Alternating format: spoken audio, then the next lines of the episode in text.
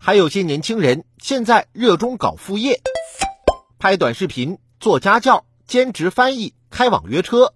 疫情下，越来越多的年轻人计划或正在开展副业。据半月谈报道，部分年轻人通过合理规划，在副业上尝到了甜头，但更多人因为一时冲动，让副业变成了负担。有人因此耽误了主业，还有人被割了韭菜。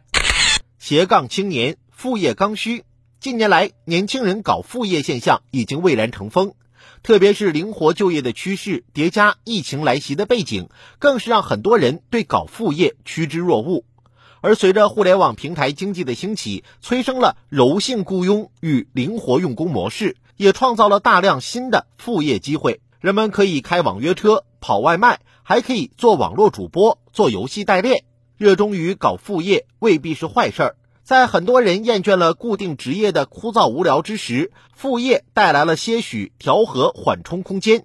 更何况，现实中有不少人是想通过副业抵御失业风险。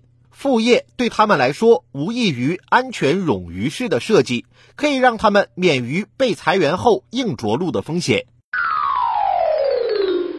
可正因如此，人们更应警惕副业成为负担。干副业的目的是为了让生活变得更好，而不是被副业焦虑带到坑里。当下有些机构、个人就把青年人的副业焦虑当成了商机，一边鼓吹搞副业是成年人应有的觉悟，一边兜售各类快速培训课程，玩的就是割韭菜的套路。你若脑袋一热就交钱，交的没准就是智商税。就算没入坑。有些人在缺乏系统职业规划之下的盲目跟风，也很容易让自己被副业所误。看起来是技多不压身，实际上却是主业副业什么都会，但什么都不精，成了左摇右晃的半吊子。看上去是赚了更多的钱，实际上却是让自身业务能力停滞或衰退，最终伤害的是自己的长远职业前景。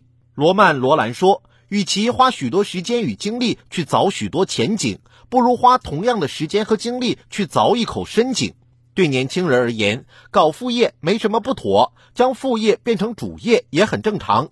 但比起盲目追求身兼数职、追求两栖身份，更优的选择是找到自己可复制的能力内核，锚定自己的职业方向与角色定位，将自己的核心能力做深做强，实现自我的持续成长。